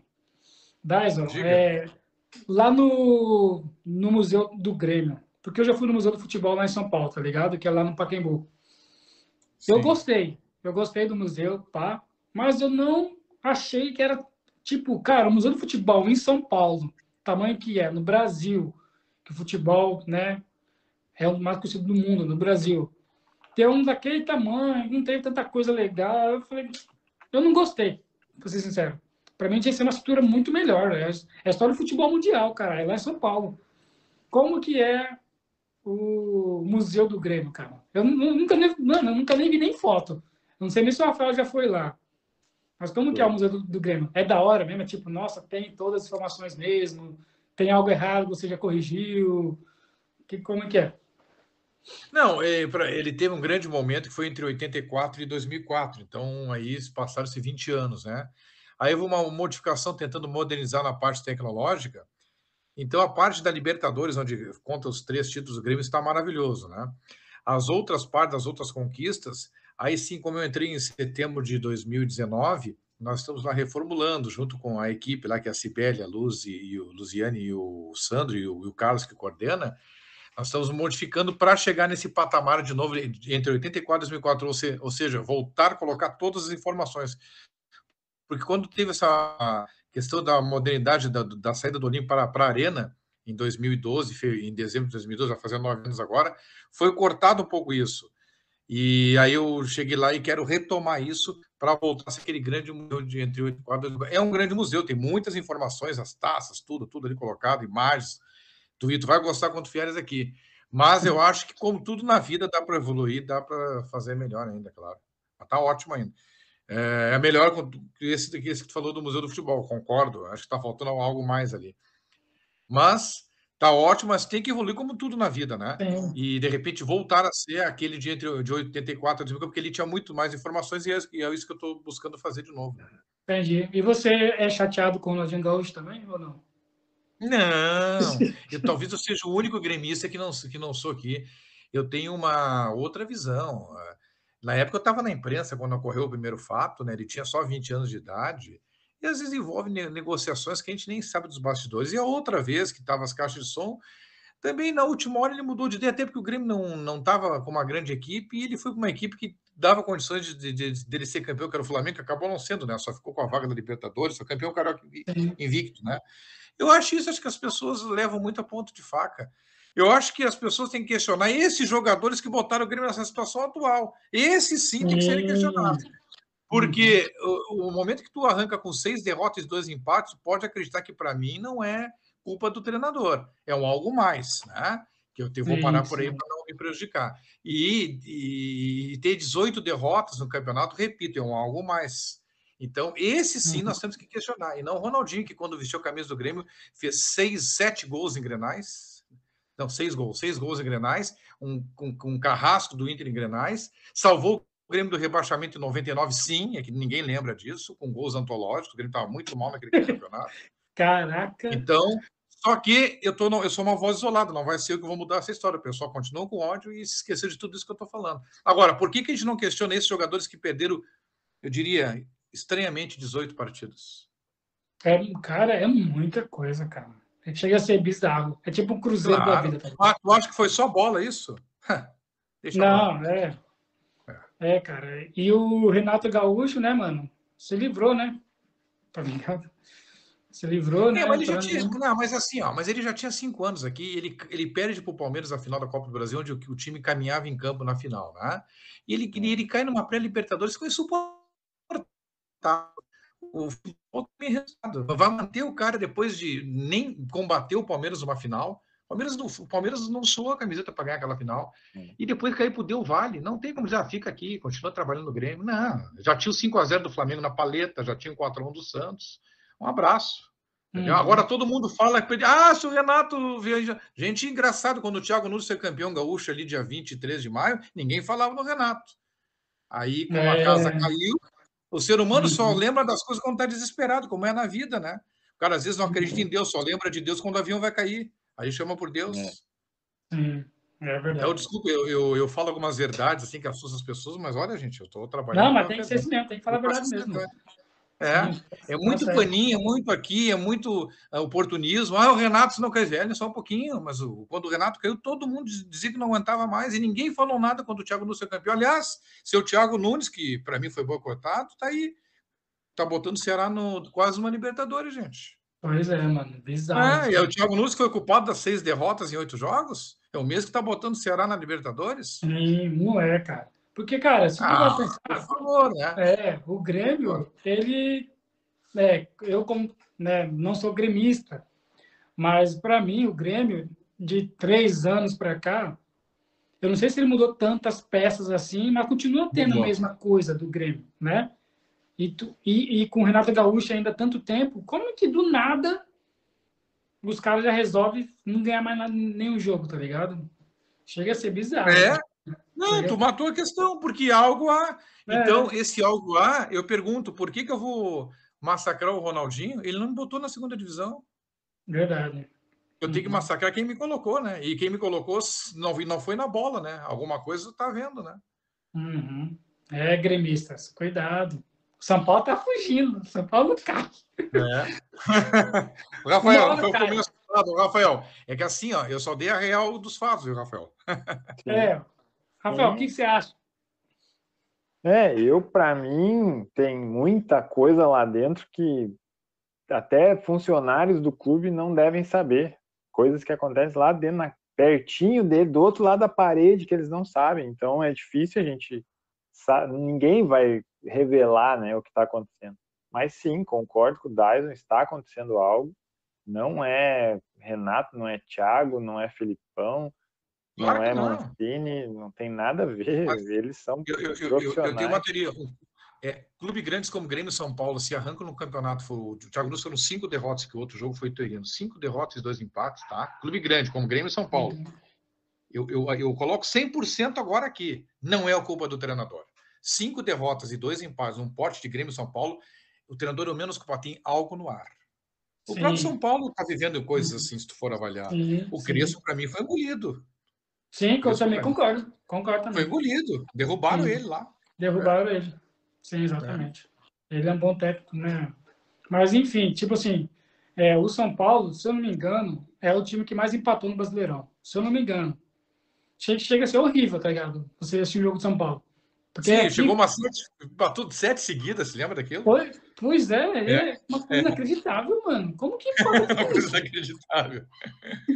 É, mano, é inacreditável, cara. Chega, mano, assistir o jogo aqui do São Paulo duas horas da manhã, você capota tá ligado? Você não consegue assistir o jogo, você dorme, mano. É horrível, tá ligado? Mas é, é do São Paulo, né, mano? Tem, não pode cair.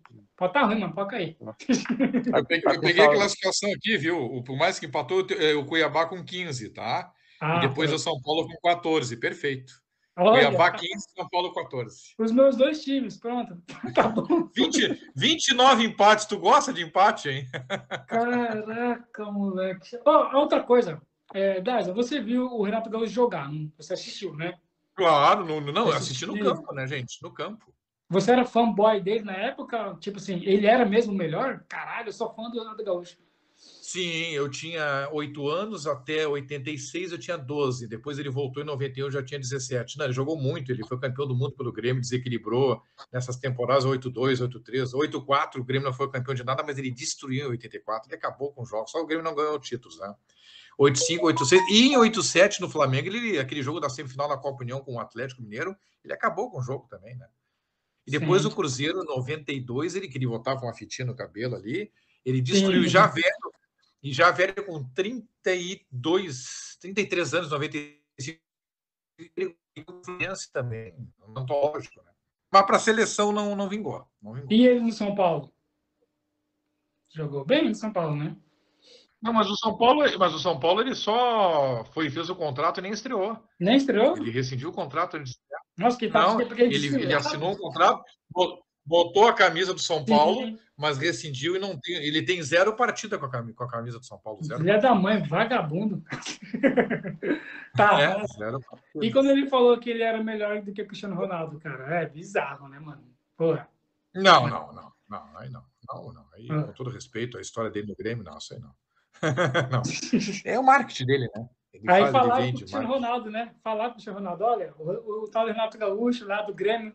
Você conhece o Grêmio? O Cristiano Ronaldo falou, claro, quem não conhece o Grêmio, né? Um time grande, quem não conhece o Grêmio?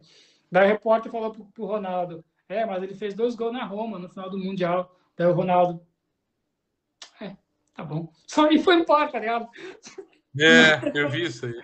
Não afetou nada o Cristiano Ronaldo, tá ligado? Fez dois gols na Roma, tá bom. É. Roma, quem é Roma, tá ligado? Mas tem lá, né, o Mundial. É. E o marketing dele aqui, né? Ele faz isso aí, né? Sim. É. Rafael sabe como é que funciona. É, quando tu diz Roma, tu tá se referindo ao Hamburgo, né? Isso, é, isso, aquele tá com Roma na cabeça. Foi, foi Hamburgo. É, é tá, tá, com viagem é. marcada para Roma, né, Yash? Sim, é, talvez. Ah, não queria Itália, contar, né? Não queria contar. Não, é, mas, ó, ele, é torcedor, ele, ele, é torcedor da Roma e não quer falar para nós, né? É, Cara, tá escondendo o jogo. Mas, ó, eu sempre conversei com, né, com torcedores do Inter e, e, e um deles, ele enfrentou o Renato na, na categoria de base e disse que o Renato sempre foi esse personagem que a gente está vendo aí na em frente às câmeras, né?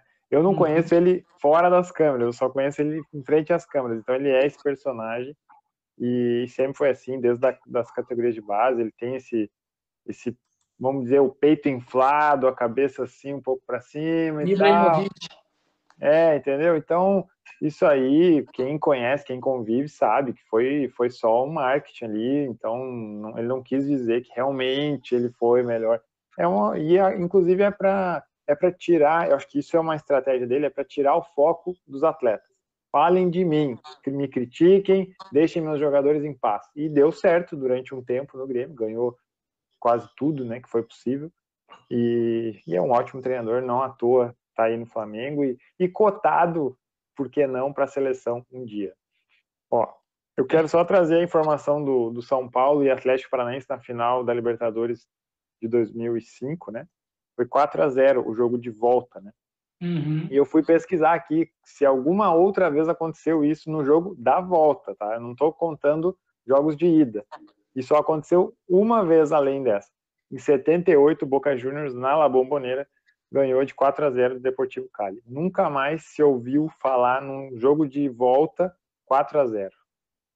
Pronto, então, São Paulo histórico esse jogo contra o Atlético uhum. foi histórico mesmo.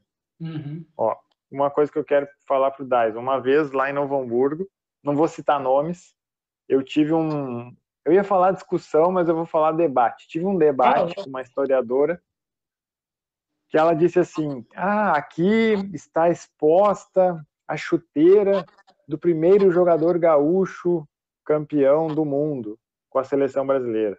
Era a chuteira do Everaldo. E aí eu fui pesquisar e falei com ela: olha, senhora, desculpa lá, como diz aqui em Portugal, né? Desculpa lá, mas o primeiro gaúcho campeão do mundo foi Oreca, em 58. Aí ela ficou assim: ah, ah, ah.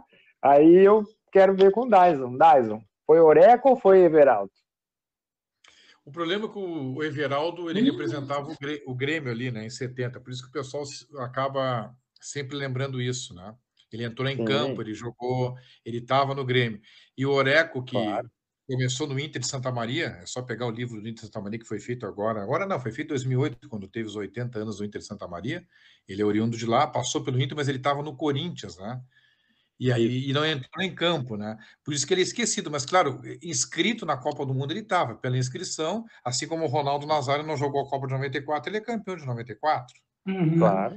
Aí sim, o Everaldo é o primeiro gaúcho campeão do mundo entrando foi participando do grupo inscrito na competição. Sim. Então, de repente, existe existe essa, essa confusão, né? Sim, sim. Tá. Porque ele Mas foi campeão tem... sujando a chuteira e o Oreco manteve elas limpas durante toda a Copa. É, e, e, aí se esquece, não, e se esquece do, do, do Oreco, é por isso. É. E, e, se esquece mesmo, né? Tu lembrou bem com muita propriedade, mas a, a pessoa acaba esquecendo, né? E agora, só para completar, Yash, antes que, que tu assuma a palavra, é, o primeiro brasileiro campeão do mundo não é nem Pelé, nem Garrincha, nem ninguém. É Teófilo, mais conhecido como Filó, em 1938 com a seleção da Itália. Tá certo, Daiso? É, teve, teve um documentário sobre ele, né? É, teve um documentário. É, ele, seguido, ele, ele, é lembrado em Copas do Mundo, eles pegam e falam, né? Exatamente. É. Ele pegou o tempo do Mussolini ali, né? Aquela Isso. Copa de 38, que o Brasil, com o Leônidas da Silva, fez uma grande Copa, foi eliminado para a Itália e dizem que pegou mal o Leônidas da Silva não ter jogado aquela semifinal. Sabe que tem uma polêmica em cima disso, né? Pois é, por que que eu não lembro agora de cabeça o motivo? Né? Não, é que ele, ele diz que ele estava lesionado, aí uns dizem que não, que de repente a Itália conversou com ele, é aquelas coisas de futebol que não é, se tem prova. E, não, é, não se tem prova. Que... Uhum. Isso aí, isso aí é especulação que... de não, não tem, não tem, não tem como saber, mas ficou Sim. esse lado, ah, por que que não? E pior é que ele joga a decisão do terceiro lugar, né? Isso que é o pior, né? É, é, e será que não tem a ver? É, não sei se, se dá para botar essas histórias semelhantes, porque em 98 eu me magoei muito com o nosso craque Zico, porque dizem que foi ele que falou lá, não, melhor o Romário ser cortado, ele não vai se recuperar a tempo e tal. Eu não sei se tem a ver, assim, porque o Romário acabou nem sendo inscrito, o Leônidas estava inscrito e não jogou a semifinal. Não é parecida a história, mas me fez lembrar dessa história aí. Eu sei que com o Romário o Brasil perderia para a França igual, de qualquer jeito. É, sim, claro. É, mas eu estava analisando, o Romário não fez um grande ano em 98 do futebol brasileiro, né? Se lembrarem, uhum. né? Ficou muito aquém, né? Vocês devem lembrar que os protagonistas daquele ano no futebol brasileiro foi o Palmeiras, o Corinthians, sim, o próprio Cruzeiro, né? Uhum. E ele não foi, não fez um grande ano. De repente ali, né? Ele já, ele estava com 32 anos já, né? É. É. De repente ele não foi uma atitude tão errada assim. Ele não estava num bom momento, né? É, eu lembro Sim. que ele foi para a coletiva depois chorando e ah, eu fui é. Mas ele não estava no ele, ele retoma um bom momento no, no, no, Vasco, no Vasco aquele de 2000, né? Campeão da, é. da, da, Copa João Avelange, né? Tu vê, levou dois anos para ele retomar fisicamente toda a sua carreira é. e vai bem naquele Vasco. E campeão na Copa Mercosul em cima do Palmeiras, aquele jogo 4 a 3 fantástico. É, exatamente. Vai lá, é, Eu já vi histórias aí que realmente o, o Rafa ele havia tendo convulsões sempre nos treinamentos, é, no quarto onde ele dormia, entendeu? Então, eu, eu, não, eu não consigo acreditar nessas histórias de ah, aconteceu, tem uma teoria aí que deram água, não sei o que, para eles, ou né? Ele não quis jogar para prejudicar tal seleção. Eu não acredito nada disso, tá ligado? Não tem prova de nada, então eu não acredito nada disso. é o que eu acho. Não entendi. De quem não, que tá tipo, essas coisas que, que o Ronaldo Fenômeno, ele, ele não jogou é, lá na final, entendeu? Ele passou mal, né? Também o negócio da água lá, lá contra a Argentina, tá ligado? Ah, então, 90. eu acredito muito nessas coisas, né, nessas histórias. Não é que o Brasil ah, de 90 tem imagens, hein? É, tem imagem, só que não, né, nada. É, é que essas coisas a gente nunca vai saber a verdade. É, né? nunca vai saber, então prefiro nem teorizar. Tá ligado? É. Mas é isso. Entendeu? Mas tá, mas só, só para eu entender, porque do nada veio esse assunto. O é, Ronaldo tá para o Yesh. Para o Yesh, então, o Ronaldo não teve convulsão, é isso? Não, teve, entendeu? Ele teve, entendeu? Ele passou realmente mal. Para mim, ele passou mesmo, entendeu? Não foi uma. Como, como vocês falam, fez de propósito para perder para a França, tava, porque estava comprada a Copa. Para mim não tem isso, tá ligado? Para tá, mim tá, foi. Ah, eu tenho, eu tenho uma opinião. Defesa sim. do Ronaldo. Sim. É, eu, eu tenho uma opinião. Eu, eu acho que a Copa foi engavetada. Eu Você acho. acha mesmo? Sim, acho. Você acha, tipo. Eu acho. Qual que é a sua convicção? Eu acho que a seleção do Brasil, a seleção do Brasil chegou lá na final. O Brasil vinha numa loucura naquela Copa. Tinha tudo para ser campeão. E, ah, gente, Copa do Mundo é complicado. Eu acho que tem o lado gangster na, na, nas Copas, né? E hum. eu, eu acho não é choro de brasileiro, porque até eu acho que o Brasil mereceu lá perder para a Alemanha e tal. Eu nem sou assim de estar tá reclamando ah, de derrota, mas, uhum. mas, nessa Copa aí, pá, não, não me desce. A França fez uma Copa pife ali, gente. Se você olhar a campanha ali, não sei. Para mim, algo estranho no ar. Mas, ó, só para lembrar aqui, a gente perdeu na primeira fase para a Noruega, a gente sofreu com a Dinamarca, foi 3 a 2 a gente tomou um laço da Dinamarca. E na semifinal a gente só foi para a final porque a gente ganhou nos pênaltis com o senhor Tafarel, que para mim é, é, ídolo também. Ah, mas, ali, então... mas ali era Marcel Holanda, mas a Marcel Holanda que tinha tirado a Argentina em alto estilo nas quartas de final com o Bergkamp, lembra que ele, que ele dá um passe de peito uhum. pro gol. Mas se tu for avaliar 94, o Brasil ganha dos Estados Unidos horrivelmente, né? O Brasil acha a vitória pois contra é. a própria Holanda no gol do branco e tira a Suécia ali no gol do Romário, 1x0. Também sofreu. E a derrota para a Noruega foi o Brasil já estava classificado, né? Já tinha Já entrou de sangue doce. Não sei. E a França também ganhou do Paraguai com Golden Goal, né? O Paraguai que era uma seleção Sim, modesta, né? Golden Goal. É, uma seleção modestíssima, né? Hum. É, é, o meu ídolo da Marra, mas, mas era modesto. Sim, claro. Não, do Como meio para trás era maravilhosa. Arce, Gamarra, Tilavera, mas do meio para frente era modesta. É. É. Sim, sim. sim. Tipo é, assim. Mas eu, eu, eu acho que. Eu acho, não, né? Desculpa. Eu, eu consigo não, enxergar. Minha, claro, né? sim, claro. Sim, sim. Eu consigo enxergar que o Brasil realmente. É, 94 ganhou ali, claro. 98 se ganhar, seria ali. 2002, aí sim, sete jogos, sete vitórias, aí sim, mostrou quem era o Rivaldo, melhor. melhor da Copa, para mim. Olha, podemos falar mais sobre isso. E aí, depois de 2002, esquecemos, né? Esquecemos o futebol dentro de casa e, e nunca, não sei quando vai voltar. Mas fale mais sobre o Rivaldo. Não, o, sobre o Rivaldo, para mim o Brasil teve dois, três grandes anos na Copa de 2002, que foi a última Copa que o Brasil elimina um europeu, né? Foi nunca mais o Brasil é. soube o que, que ele é europeu. É verdade. Para mim foi o Marcos, o Rivaldo bem lembrado, ó, Marcos, o Rivaldo bem lembrado e o árbitro de Brasil e Bélgica. Esses três foram fundamentais. Mano, muito bem essa, muito boa, parabéns. Você se lembra do gol do lado pela Bélgica no, sim, no, na hora sim. crucial que estava 0x0, gente? O Wilmot fez o gol. Viu? Até você lembra do lance, para te ver que é marcante. Pô, não tem como esquecer. O cara fez um gol muito legal e aí o árbitro foi lá, não, mata, o Brasil mata, tem que ser campeão. Crucial, gente, ia ser ruim. Ah, ia ser ruim, é verdade. Não, mas é o que eu ia falar. Que de 2014. Do Rivaldo. Hã? Rivaldo. É, não, rival para mim foi melhor. Ele, tanto é que quando o primeiro gol, se não me engano, do, do Ronaldo, o Rivaldo ele toca para receber de volta, tá ligado? O Ronaldo não, chuta faz o gol, beleza? Tá? Depois o Rivaldo né, vai lá e abre as pernas para ele. Mas enfim, o, o que eu ia falar o Ronaldo, de... Ronaldo toca, né? Isso. O Ronaldo toca, assim, ele abre as... Não, o Rivaldo abre as pernas pro Ronaldo, né? E não, passa o Kleber primeiro gol. jogada, né? Hum? primeiro gol, o Ronaldo rouba a bola e toca Sim. pro Rivaldo e corre para receber. O Rivaldo Sim. não toca. É, isso que é não toca, é o segundo gol, então. É... O que, que eu ia falar? O segundo tá. é o que o Kleberson faz a jogada. Esse é uhum. o segundo. É, o que, que eu ia falar agora? Ah, tá, 2014, que eu ia falar. Você falou do Rivaldo depois. Tá, sobre as teorias. De 2014, tava aquela teoria que o Brasil ia ganhar a Copa do Mundo, né, de qualquer jeito né, que, que já estava comprada, todo mundo falava que, que, o Brasil ia ganhar. O que aconteceu? Não ganhou, tá ligado? Foi humilhado pela Alemanha. Então, para mim, cai por terra essas coisas que foi comprado, que não sei o quê. Chega na hora, acontece tudo muito diferente no futebol.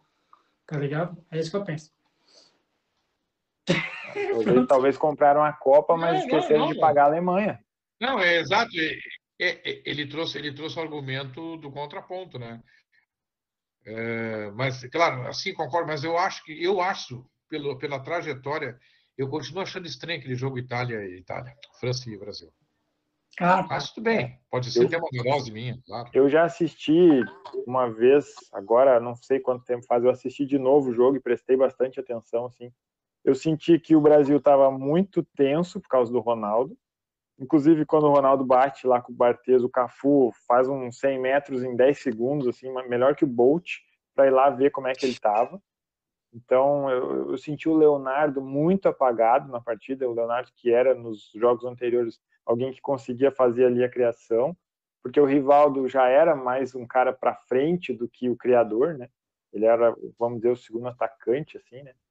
O Bebeto, por mais que a gente falou do Romário antes com 32, o Bebeto tinha 34, tipo, ele estava mais, mais apagado ainda e estava lá. Ele era a nossa esperança ali, porque o Ronaldo, a gente sabia, ele estava meia boca na final.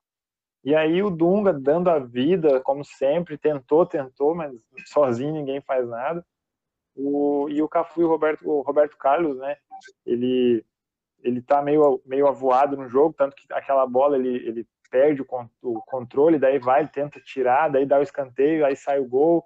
Então, aconteceu muitas coisas naquele jogo, porque eu já assisti de novo e cuidei muito dos detalhes. E aí eu concordo com o Daiso. Fica essa dúvida assim, ah, mas tudo isso está acontecendo, sabe? mas é difícil, né, afirmar o que realmente aconteceu. É, mas do outro lado, né, a França também tinha, tinha um time massa, né, mano? Mesmo que não vinha bem, os caras poderiam jogar bem em qualquer momento, tá ligado? Zidane, ah, outra, universo. Outra, tá jogar uma final em casa contra o Brasil, o maior campeão de Copas do mundo. Será que tu não vai, naquele dia, jogar melhor do que tu joga em qualquer Exatamente. dia da tua vida? Uhum. Então, por isso que é. ganhou. É, mas assim, ó, eu não vou citar o nome aqui, depois eu falo para vocês. Eu entrevistei, que eu estava na imprensa, um dos personagens grandiosos da seleção no estúdio, eu e ele, frente a frente, em Porto Alegre, na Rádio Pampa.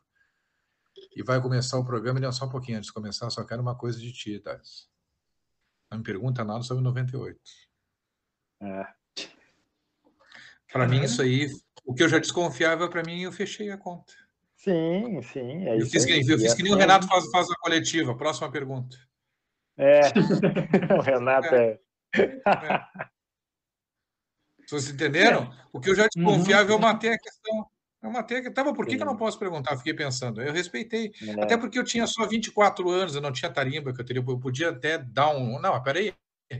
É, vamos eu não dei bola, argumentar aí. entrevista. É.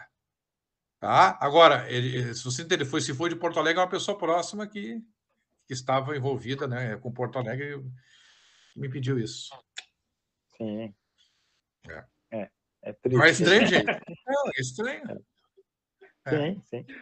É. Ah, mas é. ah, se hoje eu nem tive coragem coisa... de perguntar fora do ar, viu? Eu poderia ter feito isso, não fiz. Eu até perdi as forças, deixei rolar, nem vou questionar. Sim, assim. sim. É complicado. Talvez pela idade. Se tivesse hoje, né? com a idade de hoje, eu, eu, questionaria. Mas com 24 anos, guri deslumbrado ali com o microfone. Eu... Será que um dia vai rolar alguma, alguma confissão? Será que um dia, de todas as Copas, será que um dia vai alguém rolar? Vai, alguém vai abrir a caixa preta? Vai, vai é. ser aqui no. Vai ser aqui com o Rafael Alves, já pensou, hein? Seria top demais. Caramba, chegou a dar um nervoso agora. Eu vou fazer o seguinte, eu vou dar o contato da pessoa para o Rafael, aí ele vai perguntar para a pessoa aqui. Pronto, Meu Deus. Ah, vamos fazer um corte depois. Eu, eu, eu enchi agora... o Rafael de contatos, viu, Rafael? Eu tenho uma agenda que eu vou te passando, né? Sim, sim, eu vou depois eu vou pedir do Casé, historiador do Botafogo, eu anotei. É. Ó, inclusive, eu não sabia, viu, Dyson, mas eu já, já fiz contato lá com o pessoal da portuguesa, contato passado pelo Dyson, e agora eu, eu fiquei sabendo que o Yesh tem um carinho pela portuguesa. Então, Yesh, parabéns, nós vamos falar com a Ah, coloca ele na live, eu quero que ele entre. Vocês vão falar com a Cláudia ou com o Antônio Quintal? Quem é que vai ser entrevistado? Os dois, tá que claro. Bota a Cláudia, e a Cláudia, tu tem que pegar ela no seguinte sentido: ela foi uma grande jogadora de vôlei de São Paulo, viu? Ela, ela foi humilde contigo. Ela é uma das estrelas do vôlei paulista dos anos 80. Dos anos 90, desculpa. Não Cláudia sabia, Alves. Pá, me pegou é, ela jogou naquele time da Pirelli, Atlântica, que tinha lá, não lembro o nome agora. Ela, então é legal, porque ela tem essa, além de situação da portuguesa, historiadora da portuguesa, ela foi uma grande jogadora de vôlei do Paulista. Caramba, legal. É. Uhum. É, e é incrível as coincidências, eu conversando com ela, né? Primeiro que o nome do meu pai é Cláudio Alves, e aí ela se chama Cláudia Alves. Aí depois Sim. ela perguntou, ah, que cidade que tu tá em Leiria, eh, em Portugal? Eu falei, Leiria. Dela, ah, minha mãe nasceu em Leiria. Deu, tá, qual mais coincidência vai acontecer? Ah, eu só vou, eu só vou dizer para vocês quem é a Cláudia Alves. Um dia eu liguei para ela pela primeira vez que me indicaram. Eu precisava do telefone do técnico Leão para fazer uma matéria. Em cinco minutos eu estava falando não só com o telefone, eu estava falando com o Leão. Ela fez o meio de campo. Caramba! Então essa é. pessoa tem que ser entrevistada e ela é uma pessoa que ajuda e etc, etc. Eu vou pegar o... No mundo de hoje, né, que no mundo de hoje que às vezes as pessoas não se ajudam, né, quando aparece uma pessoa assim. Sim, hoje é mais, tá foda, Mexe com ela a próxima vez, Rafael. Me disseram que tu jogou muito vôlei, tu vai ver que ela vai te contar. Ah, que massa. Que massa. É. Ah, então, eu acho que, né, a gente já está o quê? Uma hora e quarenta, mais ou menos, né? Uma hora e meia. O que vocês né? acharam do papo? Foi proveitoso? Porra, Nossa senhora. Eu, eu tava com saudade de falar com alguém que sabe bastante, assim, de futebol. Porque já faz o quê? Algumas edições. A gente falou com um cara que sabia muito, lembra, e acho com o Lucas, né? O Lucas Stout.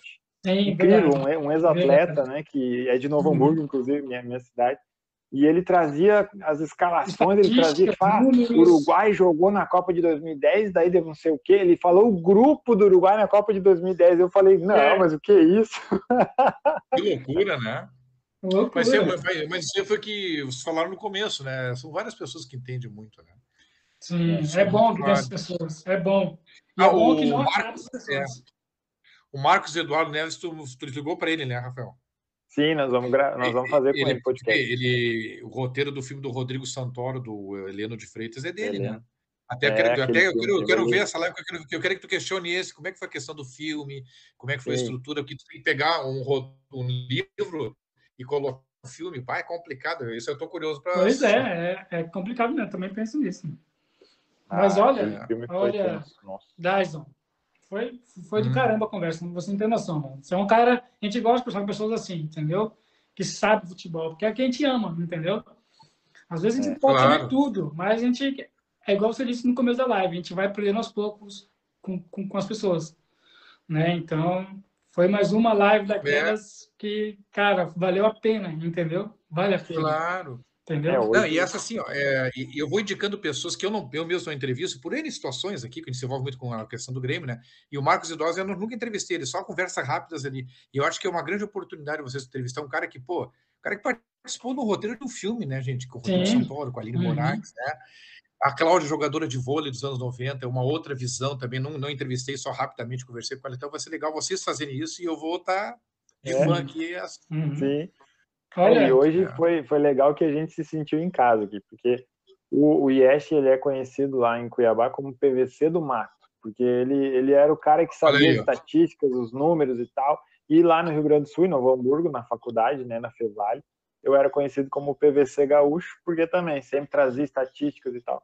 E hoje a gente falou com o Dyson que não precisa ser chamado de PVC, porque ele é o Dyson Santana, então não precisa ser comparado com ninguém. Você, você se acha melhor que o PVC? Eu? É. Não, olha só, até curioso, na terça-feira eu levei esse rapaz de 30 anos para falar a história dos mundiais e fiquei ouvindo ele o programa todo e os ouvi, e as pessoas mandavam no YouTube os comentários, olá, o Daiso está aqui, eu falo histórias, né, e a pessoa me pergunta, eu respondo, o Daiso está quieto, ele está ouvindo, hoje ele está aprendendo, e eu escrevi exatamente, eu tô, hoje eu estou aprendendo com um rapaz 17 anos mais moço que eu, por quê? Porque a gente está sempre aprendendo, né? Verdade. Ele sabia demais de mundiais que eu não sabia, vou ser sincero, tem coisa. Eu não sabia dessa história do óculos aí. Ele trouxe isso aí. Pois é. Cara, um dia nós vamos é. fazer aqui um podcast aqui em Portugal. Vai vir você, o PVC uhum. e mais um maluco aí. Qualquer não mas, tem, não, mas tem muito maluco bom pelo, pelo mundo afora, né? Pois é, tem, tem um maluco doido. Vocês conhecem a, a Isabel Nascimento dos Santos? Procure por ela. Ela tem 25 anos. A guria é. Pá. E sabe tudo. Meu Deus do céu. Eu, eu, eu, eu entrevistei. Tem uma entrevista espetacular. Né? É, sabe tudo. Eu tenho que voltar a estudar mais futebol, para mim ficar mais. Viu? 25 anos aí. Tu ficou preocupado agora, né? Cara, fiquei é. preocupado, é. cara, porque né, a gente vai, a gente vai é. parando de. Porque, porque você estuda todos os dias, né? Você está no museu, é. você está o tempo todo. É, exato. Tá ligado? Tipo assim, uma, a gente aqui deu uma parada, a gente tem, né? É. Não, tem, tem que voltar. E tem uma gorizada, e tem uma gorizada surgindo, gente. Vai, vão atrás, é. que tem. Cara, tomara Isabel Nascimento aí, eu vou pegar o contato dela também, a gente é um papo assim. E não, e tem mais uma coisa, ela faz uma coisa que eu não sei fazer. Ela entende tudo de tática. Não, porque devia jogar com o Marinho aqui, fechou o 4-2 pro solteiro, né? Exato, porque o Pituca estava centralizado. Bah, eu, fico, eu me perdi assim, né? Nossa. É, é. Tem balão maluco aí por aí também, PVC. Vamos, vamos atrás. é, não, acompanha lá. Ah, o G, sabe o Globo, o GE, é Globo.com, né? Do esporte ali, é GE, né?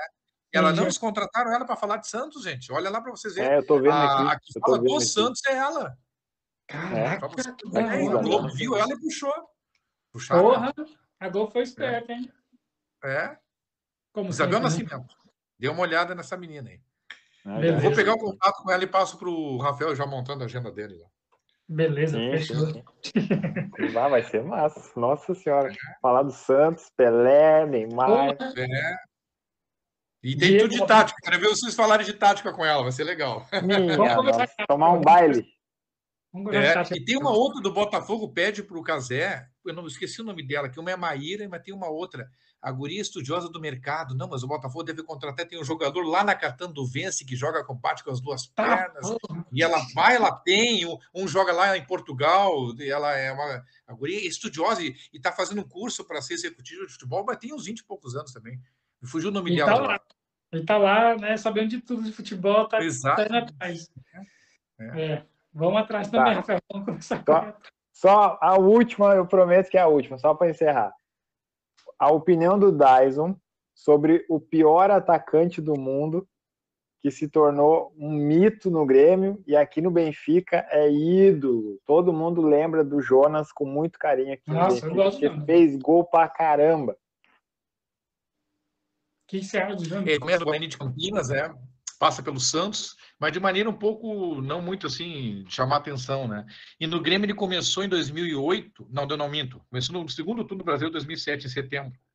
Também modesto, e aí no Brasileiro 2008, o Grêmio estava naquela reta ali de decidir o que ia fazer no Brasileiro, e ao invés de ficar com o Jonas, empresta ele para a Portuguesa, ele faz 10 é. gols naquele Brasileiro, e, e aí, inclusive até contra o São Paulo, o São Paulo ganhou um jogo de 3 a 2 no Canindé, mas ele faz um golaço, ele dribla um do São Paulo, dribla dois e dá uma paulada na gaveta, e aí o Grêmio viu que fez errado e não, e não aproveitar. Ele vem para o Grêmio 2009, ainda numa fase não muito boa, perde esse gol contra o Boyacá Chicó, que ele vira é. o pior atacante do mundo, em cima da linha ele chuta a bola no travessão.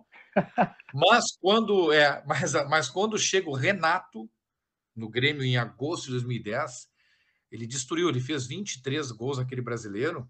É. E, e, foi uma loucura, somando no total, ele fez 80 gols com a camisa do Grêmio no espaço ali de, de duas temporadas. Bom, e aí ele vai para Portugal, o resto você sabe da história. Então, mas ele demorou, tu vê, ele é de 84, ele estoura mesmo aos 25 anos, que curioso isso. É. É. 25 anos. Ele era um modesto aos, até os 25 anos de idade. Isso. Eu gostava. Por isso, nunca desista dos seus sonhos. É, ele é a prova cabal disso, gente. Com 25 anos ele foi estourar. Pois é, bizarro Bom, também. Bom, Fernanda Montenegro conseguiu o primeiro contrato dela na Rede Globo em 81, 52 anos, né, gente? Com a novela Pai Ela Comigo. É. Caramba! Aí o cara tá no novela, entende? Foda-se. Ah, te mete, te mete. Como diz Portugal, foda-se.